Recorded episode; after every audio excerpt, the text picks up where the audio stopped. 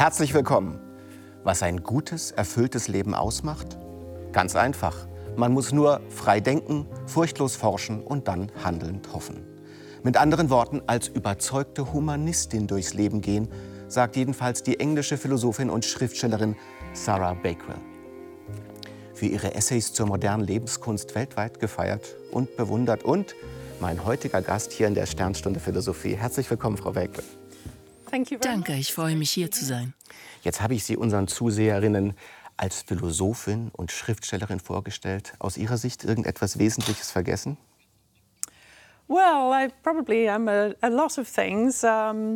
Wahrscheinlich bin ich vieles und kürzlich habe ich der Liste noch etwas hinzugefügt. Ich bin eine begeisterte Vogelbeobachterin geworden.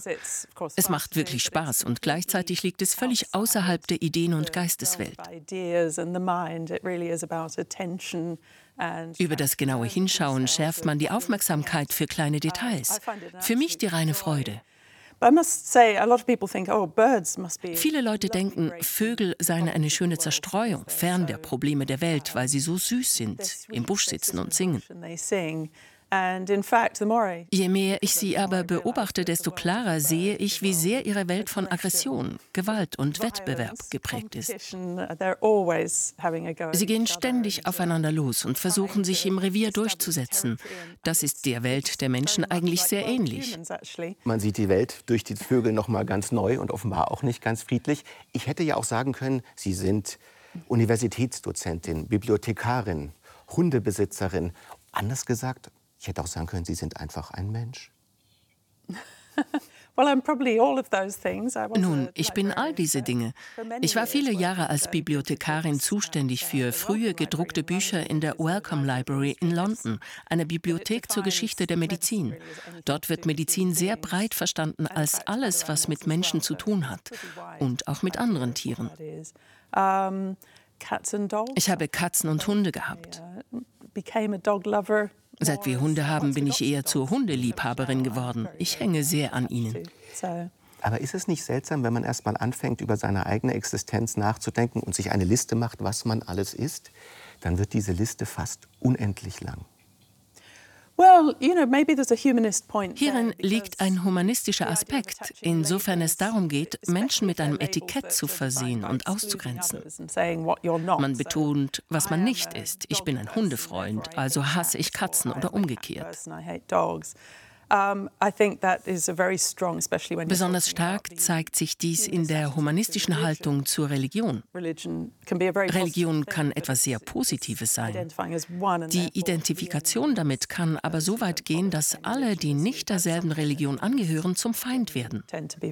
Dagegen verwehren sich Humanisten. Das heißt, wenn man sich selbst identifiziert und sagt, ich bin das und das, dann besteht immer die Möglichkeit und auch die Gefahr, sich abzugrenzen. Während ich Sie richtig verstehe, die Humanisten, in deren Tradition Sie sich verstehen, die meinen das eher inklusiv. Das ist so. In seiner reinsten Form tut das der Humanismus. Darin liegt natürlich ein gewisses Paradox. Denn sobald man sagt, ich bin ein Humanist, hat man ein Etikett für sich selbst akzeptiert. Und man grenzt sich schon ab von gewissen anderen. Möglicherweise. Jede Qualifizierung birgt dieses Risiko in sich. Humanisten versuchen, solche Zuschreibungen positiv zu gestalten und ein Bewusstsein für eine solche Haltung zu schaffen. Sie kann eine Alternative zu einigen religiösen Ansichten sein. Ich spreche hier vom modernen Humanismus, wie er von humanistischen Organisationen vertreten wird. Er steht in einer starken Tradition, die vielfältige Ausprägungen hat. Ihnen gemein ist der Versuch, nicht ausgrenzend zu sein. Es ist auch heute noch wichtig, darüber zu sprechen. Das geht aber nur über Worte und Worte sind eine Art Etikett. Es ist also etwas schwierig, jede Etikettierung zu vermeiden. Wir werden jetzt noch hoffentlich genauer verstehen, wie diese Tradition aussieht, was es bedeutet, ein Humanist zu sein und was nicht. Wenn man den Titel Ihres neuesten Buches, das vom Humanismus handelt, nimmt, dann könnte man sagen, es ist eigentlich ein seltsamer Titel. Da steht nicht, wie man Mensch ist, sondern wie man Mensch wird. Das heißt, es ist eine Aufgabe. Kennen Sie denn eigentlich Menschen, die an dieser Aufgabe gescheitert sind, sozusagen auf halber Strecke liegen geblieben sind zur Menschwerdung? Uh Das ist eine sehr gute Frage, die ich mir so noch nie gestellt habe. Der deutsche Titel unterscheidet sich ja vom Originaltitel.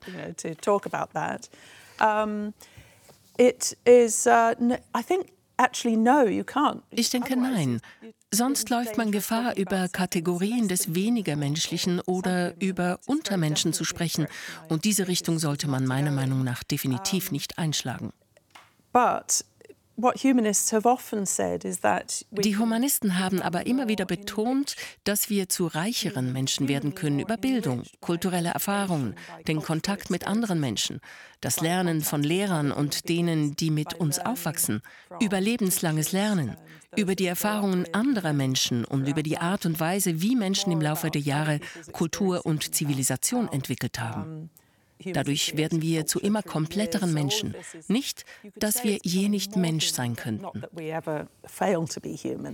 Und doch gibt es da doch ein philosophisches Problem oder etwas zu beachten. Man kann ja zum Beispiel sagen von einer Blume, sie ist aufgeblüht und ist ganz zur Blüte gelangt. Und in diesem Sinne können wir sagen, es gibt schon viele Menschen, von denen wir doch in der Straßenbahn, wenn wir in der Arbeitswelt sind, sagen, die sind irgendwie nicht ganz aufgegangen. Well, nun, es wäre anmaßend von mir zu sagen, jemand hätte sich nicht entfaltet. Vielleicht sind sie auf ihre eigene Weise aufgeblüht. Ich erinnere mich, wie ich als junge Frau die Menschen in Zügen und U-Bahnen ansah und dachte, Oh, die sehen so traurig aus. Oh, in ihrem Leben ist sicher viel schiefgelaufen. Das ist der Blick des Schriftstellers immer. Nein, das ist die Sicht eines jungen Menschen. Denn als ich älter wurde, begriff ich, dass sich Falten bilden und dass es so etwas wie die Schwerkraft gibt, die das Gesicht nach unten zieht. Man kann also sehr glücklich sein, während der Blick in den Spiegel einen wirklich ernsten Ausdruck zeigt. Man wird auch reifer, das Leben hinterlässt seine körperlichen Spuren bei jedem von uns.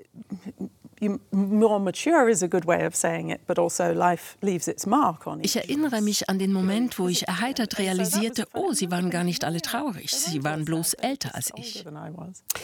Aber philosophisch, ich will das mal in einer ersten Näherung versuchen, könnte man sagen, der Humanismus ist ein gewisser Blick auf die menschliche Existenz. Und dieser Blick wünscht sich, dass der Mensch selbstbestimmt eine maximale Ausschöpfung aller möglichen menschlichen Potenziale unternimmt.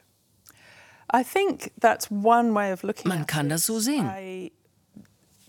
Humanisten betonen immer sehr, dass dies nicht in Isolation geschieht, als einzelne Person abgekoppelt von den Menschen um einen herum.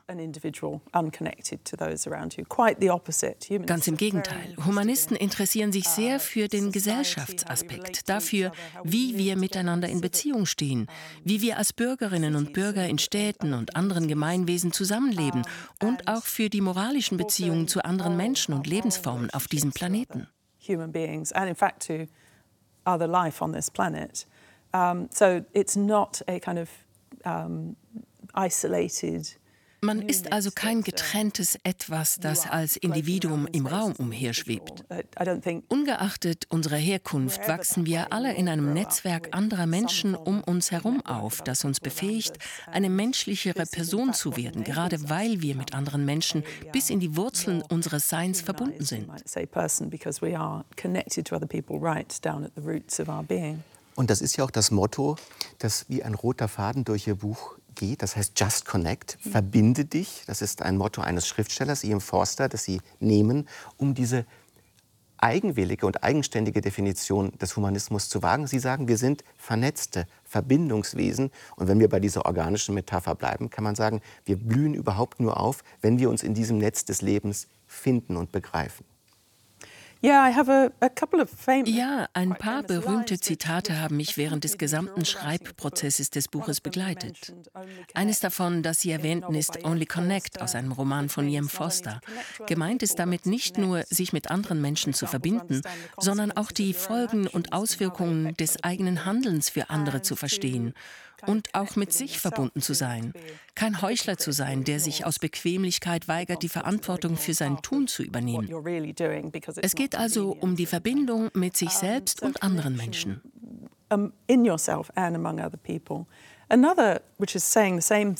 Ein weiteres Lieblingszitat von mir und vielen Humanisten meint dasselbe in anderen Worten. Ich bin ein Mensch, nichts Menschliches ist mir fremd. Eine Zeile des römischen Komödiendichters Terence aus dem ersten Jahrhundert nach Christus.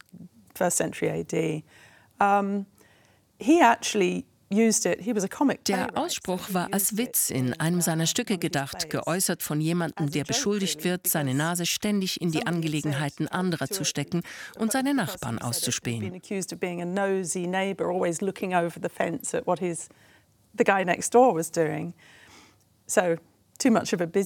Er verteidigt sich mit der Aussage, ich bin ein Mensch, nichts Menschliches ist mir fremd. Was erwarten Sie?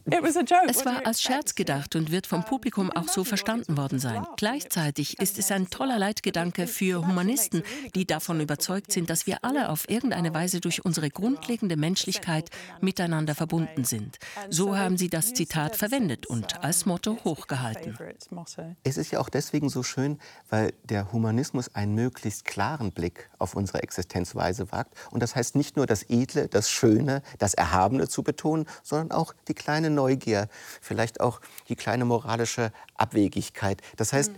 und der muss man mit Humor, Nachsicht und ein bisschen Vergebung begeben, begegnen. Yes, I think that uh, there is a Idealerweise kann man von einer Art humanistischem Wesenszug sprechen, den natürlich nicht alle Humanisten haben. Sie sind schließlich Menschen. Es gibt alle möglichen Schattierungen unter Humanisten. Trotzdem tendieren sie dazu, die Unterschiede zwischen den Menschen zu respektieren und sich für sie zu interessieren. Sie glauben, dass uns alle im Kern etwas verbindet.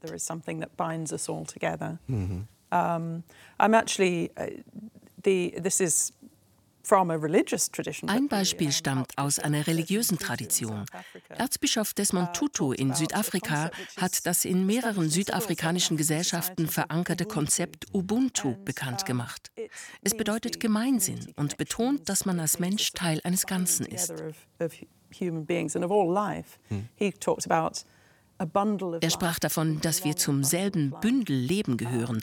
Dieses Konzept nutzte er als Vorsitzender der Wahrheits- und Versöhnungskommission nach dem Ende der Apartheid in Südafrika. Er stellte es in den Mittelpunkt seiner Zukunftsvision. Wir sind alle bereits miteinander verbunden. Wir haben es nur vergessen und müssen diese Verbindung wieder beleben. Es gibt ja fast jede große Weisheitslehre, sei es östlich, sei es in Afrika, sei es in Europa, hat diese Idee der Verknüpfung und der Verwobenheit, der Relationalität des Daseins. Man kann ja sagen, der Humanismus, und das ist auch eine Weise, Only Connect zu verstehen, ist, wir müssen mit der Tradition eine neue Verbindung eingehen. Denn Humanisten sind nicht unbedingt Aufklärer, sie sind auch nicht gleich Philosophen, sondern es gibt eine europäische Tradition des Humanismus, die auch im Zentrum ihres Buches steht. Und die fängt so im 14. Jahrhundert an einem der schönsten Orte der Welt an, nämlich in Norditalien. Warum ausgerechnet dort? Nun ja, irgendwo musste ich anfangen. Am Anfang des Buches zeige ich den größeren Kontext auf und erzähle dann eine Geschichte, die hauptsächlich, wenn auch nicht ausschließlich, in Europa spielt und die um 1300 beginnt, mit bestimmten Personen, die ich aufgrund ihrer Anliegen als wichtig erachte für die Geschichte des Humanismus. what they thought that they were achieving, what they wanted to achieve. Uh, da ist etwa Francesco Petrarca, der ein bisschen etwas von allem war. Er war ein Dichter. Wir sehen ihn da kurz eingeblendet. Ja. Good. Yes, he's, uh, Wir haben natürlich nur eine vage Vorstellung davon, wie er aussah. Es gibt verschiedene Porträts um, knew everybody. He was at the center of a huge network of um, other literary people. Er kannte jeden. Er war im Zentrum eines riesigen Netzwerks von anderen Literaten und Leuten innerhalb der Kirche, der Fürstenhöfe oder der Stadtverwaltung. Er war so etwas wie ein Auftragshumanist und schrieb für verschiedene Gönner in diesen Kreisen Gedichte und Texte aller möglichen Genres. Bit of a humanist for hire, you could say. He would work for people who would support him and uh, So he would churn out poems for them and all kinds of genres. But what I really uh, find fascinating in him is that he himself saw himself as um, kind of creating Was mich an ihm wirklich fasziniert, ist, dass er sich selbst sah als eine Art Schöpfer des Stoffs für einen Neuanfang, für eine zivilisiertere Lebensweise. Der Weg dorthin führte ihn über die klassischen Schriftsteller des antiken Roms. Cicero war einer seiner großen Helden, die über das Leben im Allgemeinen, aber insbesondere auch über gute Politik schrieben. Petrarca schrieb über dieses Licht, das von diesen Menschen übernommen und neu entzündet werden konnte, im Kontrast zu dem, was er als langes, dunkles Zeitalter dazwischen sah. Sort of kindled back to life this light Daher rührt also das falsche Bild vom finsteren Mittelalter, das von Historikern eigentlich... Es ist ein bisschen ein Klischee geworden, das heute so ab ist. Es ist ein Klischee, das auf Petrarca zurückgeht. Mich interessierte die Idee, die Literatur und die Weisheit der Vergangenheit für einen Neuanfang zu nutzen und ein Gefühl der Hoffnung zu schaffen. Da haben Sie jetzt schon mal, glaube ich, drei ganz wichtige Charakteristika der humanistischen Ursprünge genannt. Das eine ist die Erneuerung der Kultur durch einen Rückgriff auf ältere Quellen. Dann haben Sie gesagt, es geht um einen Menschen, der durch Literatur und durch Schreiben sich selbst zu einem besseren, vollkommeneren Menschen machen will. Und das Dritte, ganz interessant, es war ein Zentrum dieser Petrarca von ganz verschiedenen Interessen. Man könnte das, und es gibt einen humanistischen Begriff dafür, auch als den Urmo Universale nennen. Ein Mensch, der in der Politik, mhm. in der Kunst, im Sport, in allen Bereichen des alltäglichen Lebens nach Perfektion strebt. Yes, I mean, we, at least in English, have taken ja, man sprach vom Universalgenie, vom Renaissance-Menschen. Ein Begriff, der ein wenig aus der Mode gekommen ist. Zu dieser Idee gehört die Vorstellung, dass Wissen, Lernen und Neugierde auf die Welt unabdingbar sind für ein menschlicheres, besseres Leben und dass ein eng gefasstes Spezialistentum nicht ausreicht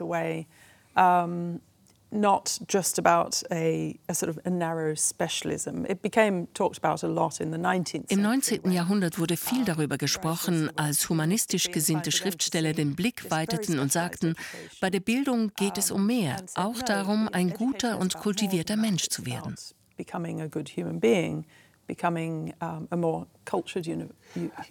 Aber waren dafür die Klöster nicht schon da? Die wollten doch gute Menschen, gelehrte Menschen erziehen. Was war denn der Widerstand, der Petrarca angestoßen hat?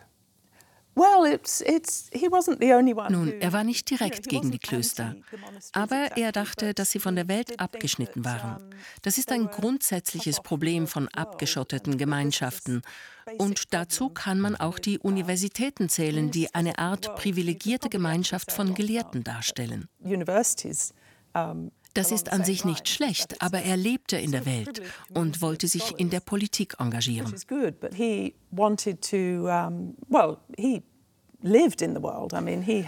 das dieser Elfenbeinturm, von dem man immer spricht? Der hat einen Elfenbeinturm-Vorwurf und sagt, wir müssen, um die Welt zu verstehen, müssen wir in der Welt handeln und uns einlassen auf sie. That would that became Mehr noch als Petrarca brachten sich die Humanisten im darauffolgenden 15. Jahrhundert stark in weltliche Dinge ein. Sie waren darauf bedacht, politische Verantwortung zu übernehmen, sich aktiv dafür einzusetzen, die Stadt, das Land oder die Gemeinschaft besser zu machen und ihr Wissen und ihre Studien in irgendeiner Weise zu nutzen. Uh, Viele von ihnen haben sich auf lokaler Ebene aktiv in der Regierung eingesetzt.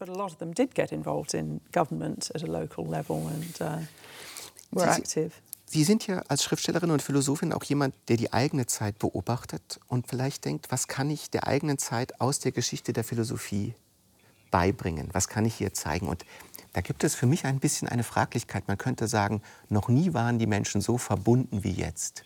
Noch nie waren sie da so aufgefordert, ein Individuum zu werden wie jetzt. Man könnte auch sagen, noch nie waren sie so weltlich wie jetzt. Und das ist auch für viele ein Problem. Viele sind zu vernetzt, viele sind in zu vielen Projekten ähm, verfangen. Was ist denn die Therapie, die der Humanismus unserer Kultur heute vor allem vorschlagen kann? That's a very Das ist ein sehr guter Punkt. Als ich beim Schreiben des Buches auf die Idee von Only Connect zurückkam, dachte ich gelegentlich, nun, vielleicht brauchen wir weniger Verbindung. Es könnte ein Smartphone-Slogan sein, Just Connect oder Only Connect. Genau. Ich musste mein Smartphone weglegen, sonst hätte ich das Buch nie schreiben können. Der freie Austausch von Informationen und von Wissen war ja lange Zeit eine gute Sache. Aber mittlerweile müssen wir beginnen, Fragen zur Informationsqualität zu stellen. Handelt es sich um Fake News, die sich sehr schnell verbreiten, aber nicht unbedingt nützlich sind?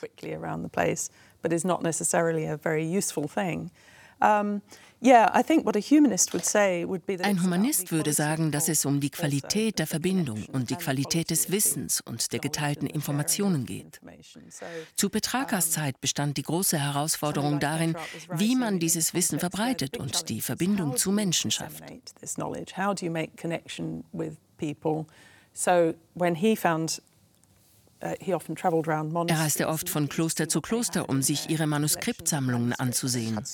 Ja, absolut. Was ich völlig nachvollziehen kann, denn ich stöbere auch sehr gerne in Antiquariaten. Uh, Allerdings finde ich nie die unglaublich wertvollen Schätze, auf die er gestoßen ist. Kopien und manchmal sogar Unikate von klassischen Texten. Aber um sie sich anzueignen, musste er sich entweder hinsetzen und den Text von Hand abschreiben oder sich das Buch ausleihen. Es wird erzählt, dass er Freunden, mit denen er auf Reisen war, sagte, tut mir leid, ich habe gerade dieses Manuskript gefunden. Wir müssen drei Tage hier bleiben, während ich den Text von Hand kopiere.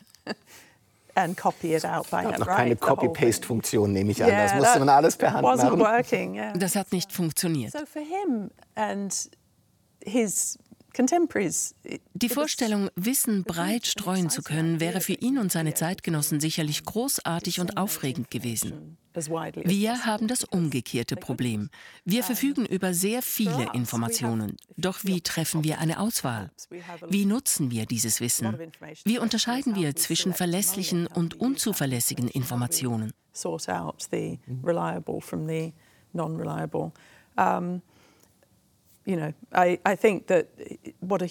Der Beitrag eines Humanisten würde wohl vor allem darin bestehen, uns daran zu erinnern, wie wichtig es ist, darauf zu achten, wer der Verfasser ist und ob es sich beim Text um eine Fälschung handelt. Und das sind ja Kompetenzen, die auch heute in den Humanities, die so genannt werden, auch gelehrt werden. Wie können wir überhaupt den falschen und von dem echten Text unterscheiden, die Quellen einordnen? Sehr wichtig. Es gibt aber noch ein anderes Moment, das mir auffiel in diesem wunderbaren Buch, fast auch ein Pattern, ein Muster alle diese Humanistinnen, meistens sind es aber Männer, sind Rebellen. Sie rebellieren gegen ihre Eltern, sie rebellieren gegen die etablierte Kultur. Und sie rebellieren in Form der Literatur und der Poesie. Da würde ich mich jetzt fragen, wie war das denn eigentlich bei Ihnen biografisch? Waren Sie auch von einem solchen Rebellendrang getragen und war für Sie auch die Literatur eine Form der Rebellion? Well, I had a hard time Verglichen mit Petrarca hatte ich es schwer, denn meine Eltern lieben Bücher, lesen sehr gerne und sind überhaupt sehr aufgeschlossen. Es war gar nicht so einfach, etwas zu finden, wogegen ich rebellieren konnte, aber ich habe mein Bestes getan. Als Teenager schaffte ich es mitunter, etwas zu finden, was sie missbilligen würden.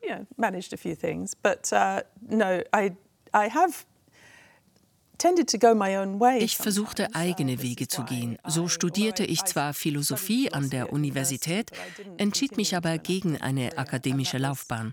Ich wollte Schriftstellerin werden und Romane schreiben und eine andere Richtung einschlagen. Rückblickend ging es mir um die Unabhängigkeit des Denkens und eine gewisse Unabhängigkeit bei meinen Entscheidungen. Aber ich lese da wohl etwas in mich hinein, was sich gut anhört. Ich bin gerade ein bisschen neben der Spur. Something that sounds good into me, you know, actually just being a bit uh, off the rails. Aber wenn man sich mit ihrer Biografie auch als Schriftstellerin beschäftigt, dann gibt man schon einen gewissen Verdacht, dass es da einen Autor gab, der eine Art Initialzündung für sie war, nämlich Jean-Paul Sartre, der ein Modell geliefert dafür hat, wie man in heutiger Zeit solch ein unabhängiges Leben führt. Und wir schauen uns mal einen kleinen Film an, der uns erklärt, was Sartre auch mit den Humanisten verbindet. Der französische Philosoph Jean-Paul Sartre ist einer der wichtigsten Vertreter des Existenzialismus. Sartres Denken kreist um die Frage, was es heißt, authentisch zu leben, also frei von äußeren oder inneren Zwängen. ganz und gar selbstbestimmt. Bis heute der Traum fast aller moderner Menschen. Der Kampf um Freiheit hat bei Sartre auch biografische Wurzeln. Er war Soldat im Zweiten Weltkrieg und geriet als junger Mann in deutsche Gefangenschaft.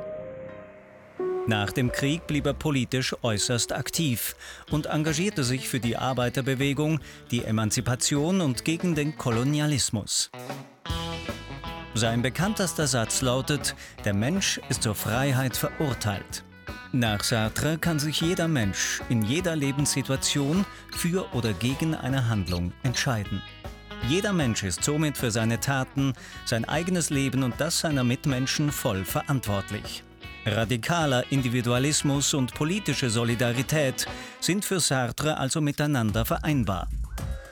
Heute würde sich Sartre vielleicht zu Instagram, TikTok und Co äußern und bemängeln, dass wir in der scheinbar authentischen Selbstdarstellung selbst zu einer Ware verkommen.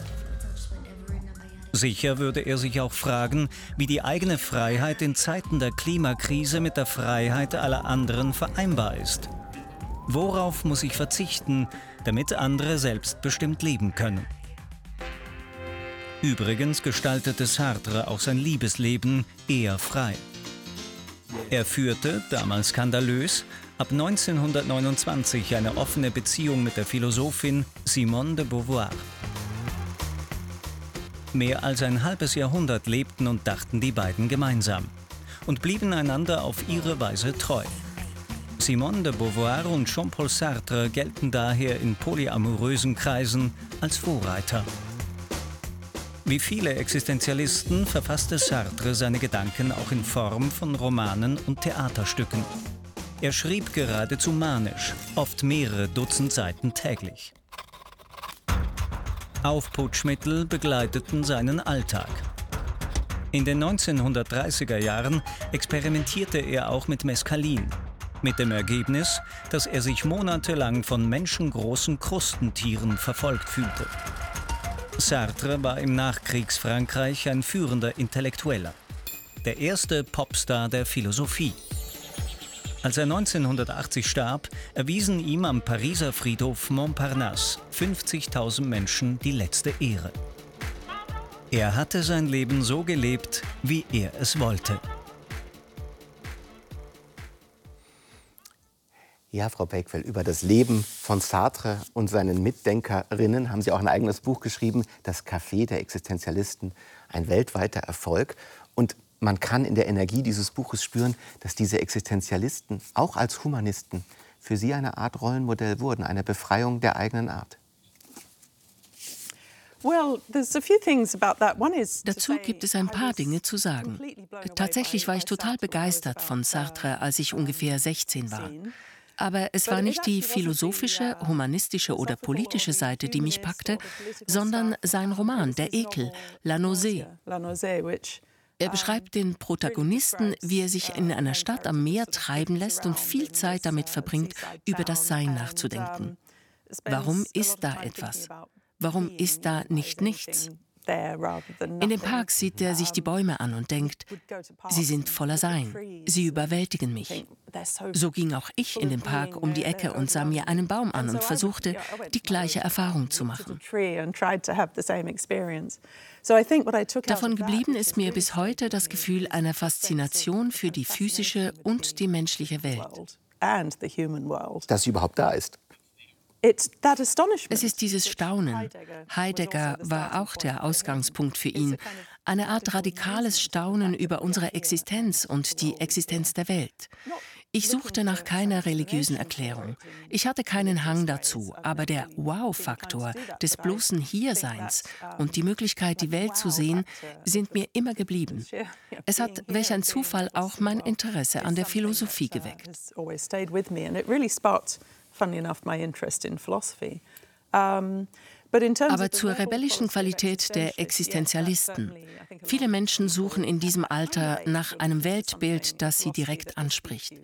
Der Existenzialismus tut das, weil er sich damit beschäftigt, wie man als Mensch lebt. Ich habe mich auch sehr für Simone de Beauvoir interessiert, die natürlich viel mehr war als nur Sartres Gefährtin. Sie war eine wichtige Feministin. Sie schrieb Das andere Geschlecht und sehr interessante philosophische Werke, nebst ihren Romanen und einer fantastischen Autobiografie mit vielen alltäglichen Einblicken, die mich wirklich faszinierten. Wenn man diese beiden Bücher zusammensieht, dann fällt einem auf, ein Begriff haben sie gemeinsam, nämlich Freiheit. Und der Humanismus ist natürlich auch eine Philosophie der Freiheit und der Selbstbestimmung. Es ist eine Philosophie der Emanzipation gegen die Kirche, gegen äußere Zwänge und eine Philosophie der Selbstwerdung. Das sind doch vielleicht drei Dinge, von denen man sagen kann, das haben die Humanisten und die Existenzialisten eigentlich gemeinsam. Es gibt ja auch einen berühmten Aufsatz von Sartre, der sagt, der Existenzialismus ist ein Humanismus. Dieses Freiheitsbedürfnis, das scheint doch die Quelle zu sein. Uh, ja, unbedingt. Sowohl Humanisten als auch Existenzialisten betonen, dass Freiheit nicht absolut ist, so dass man tun kann, was man will. Freiheit ist vielschichtig. Sie hat eine moralische Dimension, die sehr wichtig ist. Auch wenn einfache Antworten oder Verhaltensanweisungen fehlen mögen, ist ethisches Handeln sehr wichtig. Ethical behavior is very important. Um, dann ist es auch eine kontextabhängige Freiheit. So hat Sartre darüber geschrieben. Also keine unbedingte Freiheit, keine unbedingte Freiheit. Es ist eine Freiheit, die immer von der jeweiligen Lebenssituation ausgeht. Sie schwebt nicht im Nichts. Man ist frei, wie man auf diese Situation reagiert, egal wie schwierig oder einschränkend sie ist. But you still have das ist eigentlich eine alte stoische Idee. Man hat die Freiheit, wie man auf etwas reagiert, wie man es erlebt und lebt. Ich finde, mit dieser Idee der Freiheit kann man sich identifizieren. Eine Freiheit, die meint, ich kann alles tun, ist philosophisch und auch im wirklichen Leben problematisch. Philosophically and in real life is a problematic idea. Je mehr wir über uns erfahren, wissenschaftlich, neurologisch und überhaupt, desto mehr erkennen wir, dass es kein Bewusstsein gibt, das uns wie ein Geist in einer Maschine steuert und sagt, was wir tun sollen. Wir sind körperliche Wesen, die von unserer Physis beeinflusst werden. Verbunden wiederum. Und mit der physischen Welt um uns herum verbunden sind. Der Freiheitsbegriff im existenzialistischen und humanistischen Sinn ist interessant, weil beide den Freiheitsaspekt betonen. Dieser ist aber durch den Kontext all der Dinge bedingt, in die wir verstrickt sind und die uns mit der Welt verbinden. Es gibt vielleicht noch einen weiteren Punkt, den diese beiden Traditionen, die Ihnen so wichtig sind, gemeinsam haben. Und das ist eine gewisse Aversion gegen die Religion als den gesellschaftlichen Faktor, der Zwänge gesellschaftlicher, theologischer, auch nicht ganz rationaler Art auf eine Gesellschaft hinaufpfropft. Man kann sich immer fragen, gegen wen agieren die Humanisten eigentlich? Und vielleicht kann man sagen, zunächst einmal gegen religiöse Dogmen. Viele Humanisten und auch einige Existenzialisten waren religiös und fühlten sich dem Glauben zutiefst verbunden. Jemand wie Erasmus war zutiefst religiös. Er widmete sich der Arbeit an Bibeltexten, um sie besser und reiner zu machen und der ursprünglichen Absicht näher zu bringen. Auch um ihn von Dogmen zu befreien, allerdings. Yes, because I think that what um, they don't like is Abgelehnt wird die autoritäre Komponente, die einige religiöse Institutionen haben. Wenn also die Kirche oder andere Institutionen den Menschen vorschreiben, wie sie sich zu verhalten oder zu kleiden haben. Dieser dogmatische Teil ist für viele Humanisten, auch gläubige Humanisten von heute, problematisch.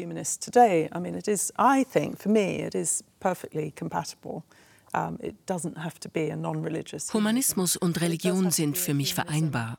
Humanismus muss nicht unbedingt nicht religiös sein. Er ist dadurch gekennzeichnet, dass sich seine Elemente auf unser Leben, unser ethisches Handeln hier im täglichen Leben ausrichten, auf das Leben hier und jetzt und nicht auf das Jenseits. Das ist ein Aspekt. Er gebärt ein Interesse am Leben hier und jetzt. Eine diesseitige Haltung. Nicht das Jenseits ist wichtig, das Diesseits. Man kann durchaus an eine jenseitige Welt glauben. Aber die Ausrichtung auf die Frage, wie man hier leben soll, bildet eine starke humanistische Komponente. Und der Humanismus ist anti-autoritär. Ein Problem für Humanisten, nicht nur in der Religion, aber auch in der Politik, wo wir heute ein einen sehr alarmierenden Anstieg autoritärer staatlicher Systeme erleben.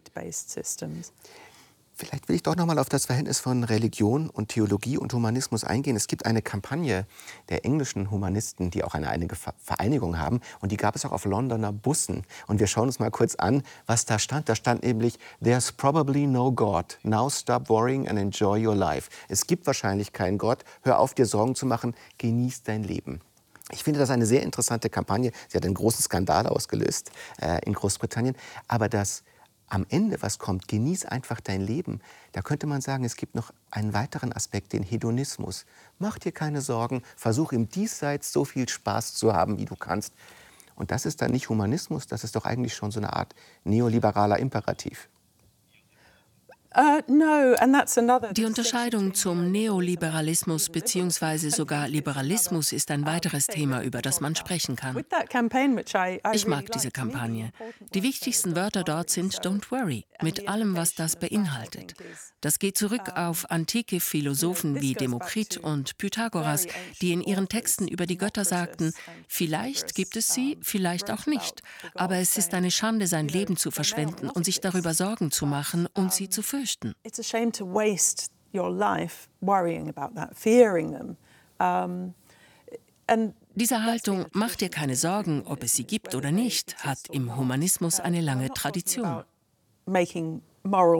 Hier geht es nicht um moralische Entscheidungen. Ich spreche davon, dass einem die Fähigkeit, diese Welt zu schätzen, abhanden kommen kann, weil einige Religionen Menschen dazu anhalten, dieser Welt zu entsagen und sich von ihr abzukehren deny this world. You should remove yourself from this world Und auch deinen Körper community.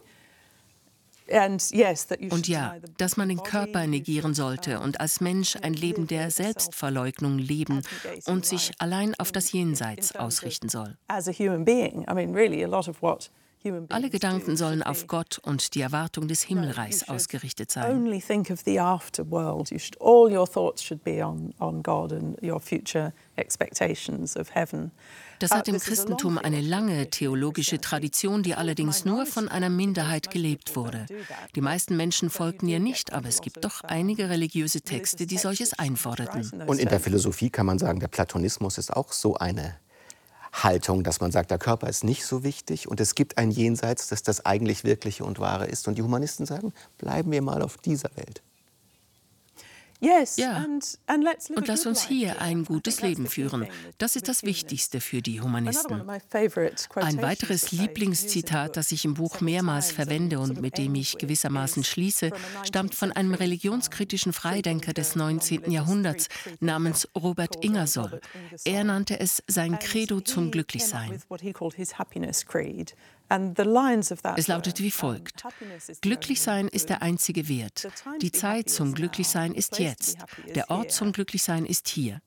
Die allerwichtigste letzte Zeile lautet, der Weg zum Glücklichsein besteht darin, andere glücklich zu machen. Es geht also wieder um Verbindung und nicht darum, das eigene Glück auf Kosten anderer zu suchen, wie es im Neoliberalismus angelegt ist. Darin liegt etwas zutiefst Antihumanistisches, weil es die Verbindung ignoriert, die Tatsache, dass wir alle miteinander verwoben sind.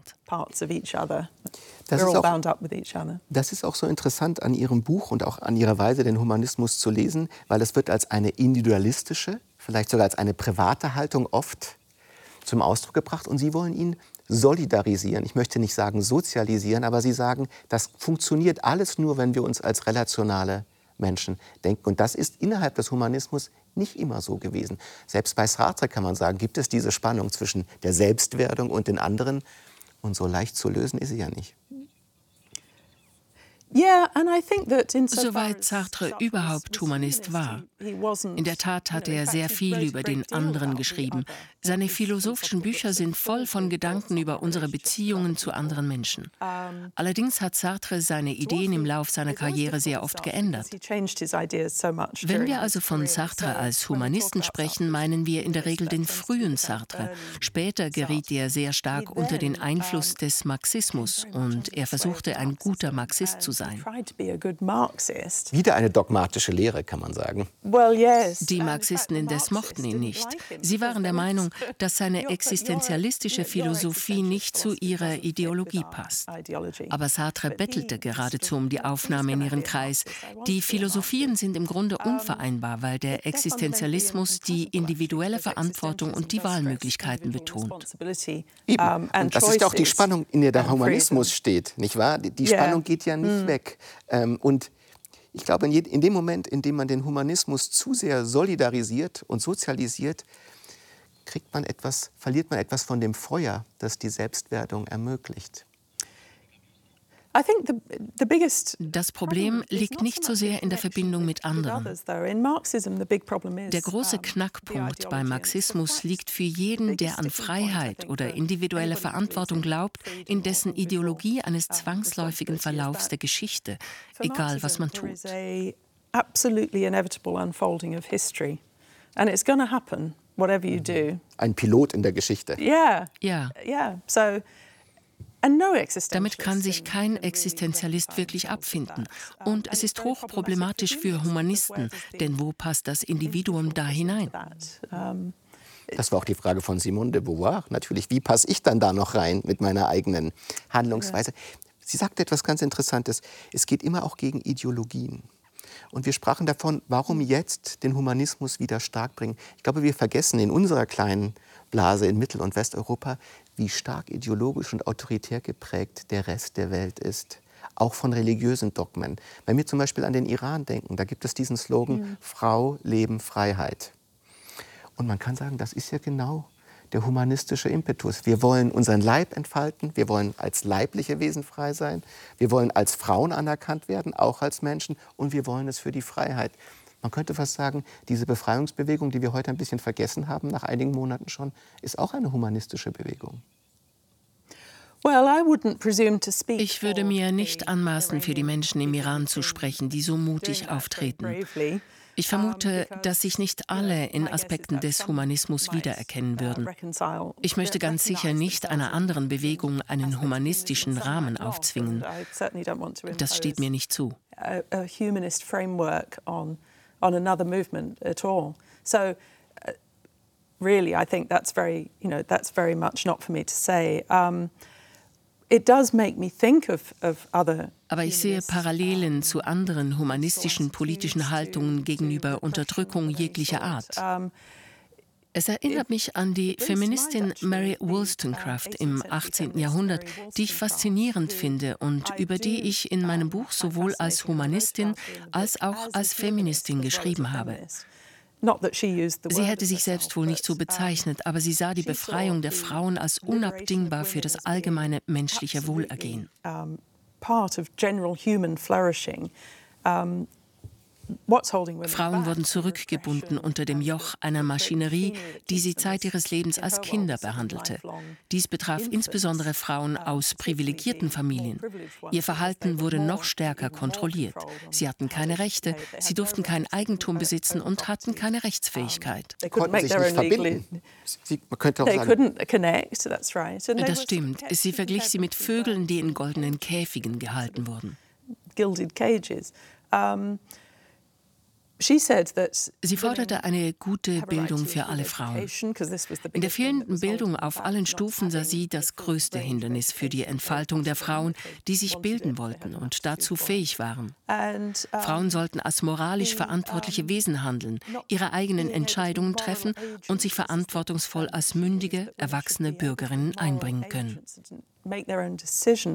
Engage responsibly with the world as adults when they come of age.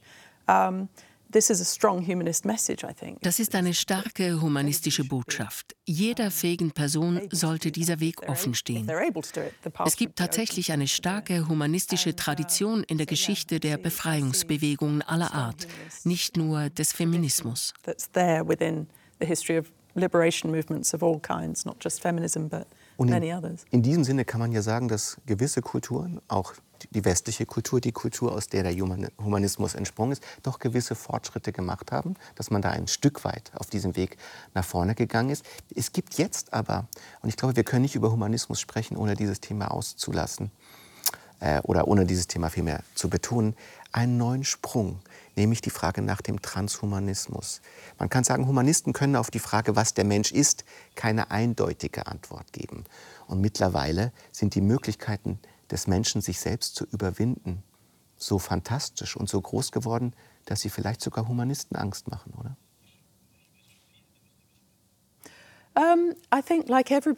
Wie jeder andere müssen auch wir uns mit diesen Entwicklungen auseinandersetzen. Die allgemeine Frage nach der Zukunft der Menschheit wird durch den Transhumanismus heute besonders akut, weil unsere technologische Abhängigkeit so umfassend ist. Only Connect. Wir sind nicht nur durch unsere Technologie verbunden, sondern auch mit unserer Technologie. Only connect, but we're connected not only through our technology, but to our technology. Um, Sie beeinflusst fast jeden Aspekt unseres täglichen Lebens. Dazu kommt jetzt auch noch das, was wir im Moment als künstliche Intelligenz bezeichnen. Ein nicht wirklich passender Ausdruck, denn was sich unmittelbar auf uns auswirkt, ist die Fähigkeit von Systemen, die menschliche Sprache und menschliche Kommunikationssysteme zu imitieren. Das klappt mittlerweile so gut, dass man kaum noch erkennen kann, ob etwas von einer Maschine oder einem Menschen geschrieben wurde. Für die Geisteswissenschaften ist es gerade auch in der Lehre ein großes Problem, wenn nicht mehr klar ist, ob hinter einem Text eine Maschine oder ein Bewusstsein steckt. Es ist auch ein Riesenproblem für Petrarca, Boccaccio und Montaigne, die glauben, dass man durch Text überhaupt erst zum Mensch wird, dass man schreiben zu dem wird, der man ist. Jetzt haben wir diese Maschinen, die können das alle aber wir glauben nicht, dass die irgendetwas werden wollen oder werden können. Nein, und sie sind durch Text zu dem geworden, was sie sind, denn das ist das, was sie tun. Durch menschlichen Text. Sie sammeln riesige Mengen an von Menschen verfasstem Text, um vorhersagen zu können, welches Wort wahrscheinlich auf ein anderes folgt. Das ist eine schreckliche Parodie eines humanistischen Lernens, von dem sich Petrarca erträumte, es würde die Probleme der Welt lösen. Wir wissen noch nicht, wohin uns das bringt. Es ist alles noch sehr neu. Es gilt jetzt in der Lehre, viele Probleme auf ganz pragmatische Weise zu lösen. Wir müssen uns beibringen zu erkennen, was menschlichen Ursprungs ist und was nicht. Transhumanisten würden die Frage in den Raum stellen, ob sich das überhaupt abgrenzen lässt. Wir nutzen die Technologie zum Schreiben. So zeichnet sich eine Zukunft ab, in der diese Dinge wirklich fast verschmelzen.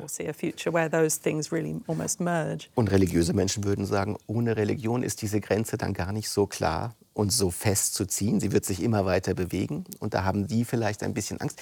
Was ich mir überlegt habe, indem ich Ihr wunderbares Buch gelesen habe, was würde denn Petrarca denken, wenn man ihm heute zeigen würde, wie weit sein Traum von der Forschung, von der Literarisierung, von den Möglichkeiten der Wissenschaft gediehen ist, würde er zum Beispiel bei Chatbots sagen, das ist fantastisch, davon habe ich immer geträumt, die maximale Konnektivität, die Superverbindungsmaschine. I think he would love it at first and then ich glaube, er würde es erst lieben, aber dann könnten sich Zweifel einschleichen. Er würde sich wohl große Sorgen über die moralischen Konsequenzen machen, weil ihm dies am Herzen lag. Sicher würde er sich auf Snapchat und TikTok stürzen und sich dann die Frage stellen, wo der Mensch uh, bei all dem bleibt und was es mit ihm macht.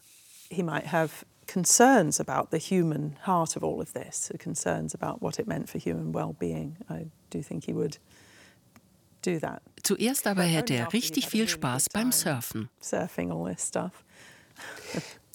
Wenn man dieses Motto verbinde dich nur, Just Connect, auf Technologie bezieht, dann könnte man sagen, ja, dann lass dir doch eine Linse einbauen, in der du zehnmal besser siehst. Lass dir vielleicht irgendetwas einbauen, eine Device, die es noch nicht gibt, ein Mittel, das es noch nicht gibt, dass du zehn Sprachen leichter lernst. Was würde denn ein eine humanistische Gegenposition sagen und sagen, nein, das machen wir nicht. Das ist nicht gut für den Menschen, weil eigentlich müsste man doch sagen, mach weiter, verbinde dich, wachse, schöpfe dein Potenzial aus. Das entspräche dem uh, Gerät, das in The Hitchhiker's Guide to the Galaxy Babelfish genannt wurde. Ja. Unterwegs durch die Galaxis heißt das Buch. Das ist eine fantastische Sache. Ich hätte das gerne, muss ich zugeben.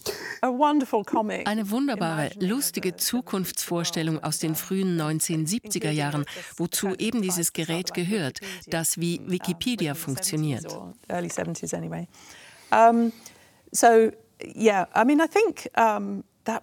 so etwas wäre sicherlich attraktiv und nützlich.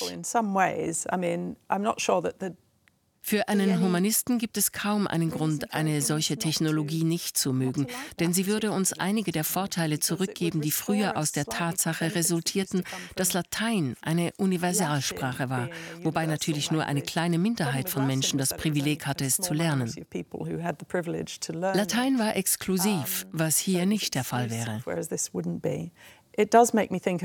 Das lässt mich an eine andere Figur in meinem Buch denken, über die ich erst gar nicht schreiben wollte. Dann aber wurde mir klar, uh, wie wichtig sie ist. Ludwig Samenhof, der sich mit der Erfindung von Esperanto einen Traum erfüllte. Er wuchs in Bialystok auf, einer ethnisch durchmischten Gesellschaft mit einer komplexen Geschichte.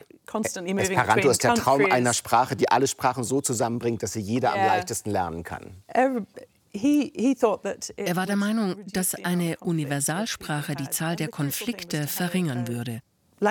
Eine solche Sprache musste einfach sein, so dass jeder sie leicht erlernen konnte, und sie durfte keiner Gruppe von Menschen oder zu keinem Gebiet gehören, woraus man irgendwelche Vorrechte ableiten könnte. Sie war ein absolut neutrales, geteiltes Kommunikationsmittel, das dem Menschen helfen würde, sich besser zu verstehen. Also er beschäftigte sich auch mit der Erfindung einer Religion, die er Menschheitslehre, Homoranismo nannte und die ähnliche Ziele verfolgte als eine geteilte zweite Religion, auf die wir uns alle beziehen könnten, so wie wir eine zweite Sprache uh, haben. Das sind faszinierende Ideen, die sich nicht ganz durchgesetzt haben. Er hatte sich daraus Weltfrieden erhofft, was sich nicht erfüllt hat, aber ich finde den Versuch wirklich sehr interessant. Er zeigt die Bedeutung der Kommunikation und entscheidender noch, wie wichtig es ist anzuerkennen, was wir jenseits unserer Spaltungen und Zugehörigkeit zu Nationen, Staaten und Religionen gemein haben. Over and beyond our divisions and our allegiances to nations and states and religions. Das ist ja ein ganz heikles Spiel und das ist wirklich ein grundphilosophischer Konflikt, die Differenz zu feiern, die wir sehen in der Pluralität Menschen, der Menschen und trotzdem immer wieder auf das Gemeinsame hin zu gravitieren. Und das könnte man sagen, ist auch die Spannung, in der der Humanismus insbesondere steht. Hm.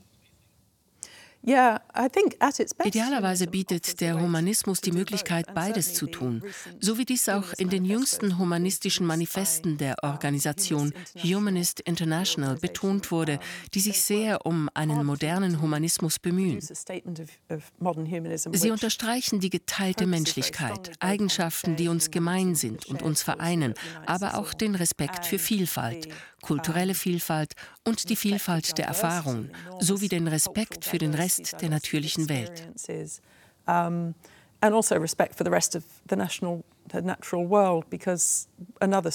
es gibt einen anderen Strang im Humanismus, der zur Kritik geführt hat. Er stelle den Menschen auf Kosten anderer Spezies zu sehr in den Vordergrund. Auch hier betonen die modernen Humanisten, dass die anderen Arten keineswegs beiseite geschoben werden sollen shove other species out of the picture. Ja, das kann man immer betonen, aber man muss mm. doch auch die Spannung wahrnehmen. Man kann sagen, nein, wir meinen das nicht so, aber es gibt eine Grenze. Man kann nicht alle inkludieren, ohne die eigenen Markenkern zu gefährden. Haben Menschen eine Marke? um, yeah. Wenn ja, dann läuft es gerade nicht so gut für Sie. Ich denke, Sie entwickeln den Brand des Humanismus. Sie versuchen das als eine kontinuierliche Geschichte zu sehen. Ja. Je mehr man sich mit ihm in all seinen Facetten beschäftigt, läuft der Humanismus tatsächlich Gefahr, zu einer großen Krake zu werden, die sich in fast alle Bereiche des Lebens ausbreitet. Das Problem lässt sich lösen.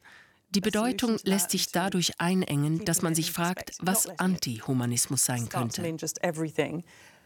Is a focus on what anti-humanism might be, and Antihumanismus wird stark mit autoritären staatlichen Systemen in Verbindung gebracht, die den Staat oder die Autorität einer Institution über das Individuum stellen. Das zeigte sich insbesondere beim Aufstieg des Faschismus in Italien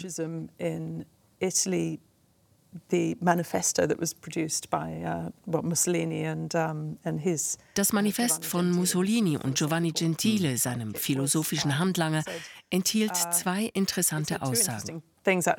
Das Individuum ist ohne Bedeutung und der Staat ist das, was zählt. Diese Prinzipien wurden auf die Ebene einer Religion gehoben. It also compared this to a religion. This is a religious eine solche Überhöhung steht im Kern vieler autoritärer Systeme als Abstraktion einer Religion, eines Staates oder einer Ideologie wie des Marxismus.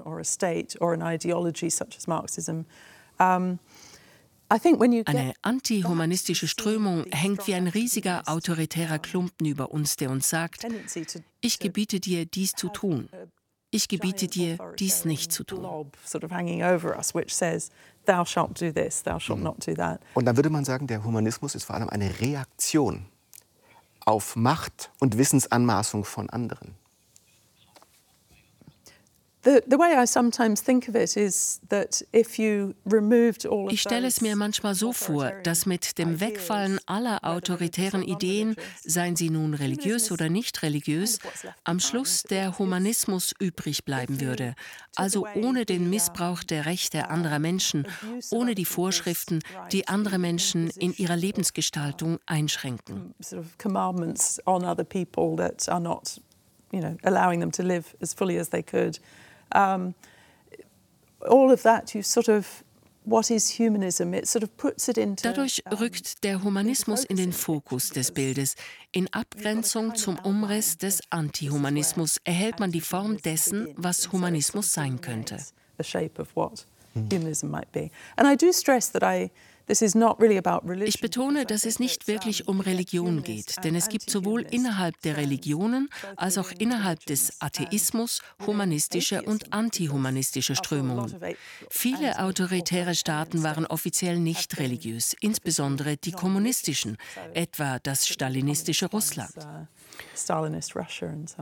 Und man kann doch sicher auch sagen, dass die Idee, dass Bildung, dass die schönen Künste und insbesondere die Sprachen eine besonders wichtige Rolle in unserer Existenz spielen, wenn es darum geht, ein gelingendes Leben sich selbst zu erschreiben, wie Sie es ja auch tun in Ihrer Existenz.